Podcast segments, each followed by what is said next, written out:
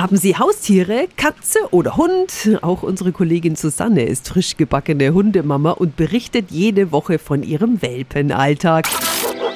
Radio F. Kokos Hundeabenteuer. Susi, eine große Baustelle ist bei euch das Autofahren, gell? Ja, da haben wir aktuell Übungsbedarf. Wenn sie nicht gerade müde ist, springt sie mir trotz Hundesitz und Sicherheitsgurt beinahe auf den Schoß. Da kommt sie jetzt dank dem Gurt nicht ran, aber sie streckt sich dann halt immer so aus und zerkratzt versehentlich meinen kompletten rechten Arm.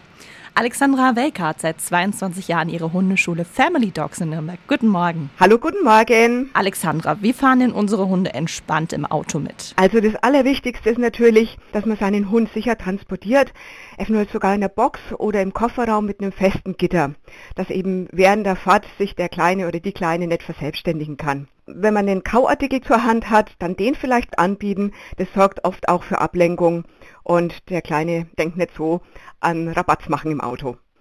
Dann empfiehlt sich noch, dass man die ersten Fahrten wirklich so kurz wie möglich gestaltet und am Ende für den Hund irgendwas ganz Tolles anbietet. ja, bei Coco sind das immer Mini-Wurst-Leckerlis. Dein Top-Tipp für uns Hundehalter? Entweder den Hund wirklich mal nur im Auto füttern, ohne zu fahren, und dann zu fahren, wenn er müde ist, weil dann kommen die gar nicht auf Quatsch, sondern schlafen.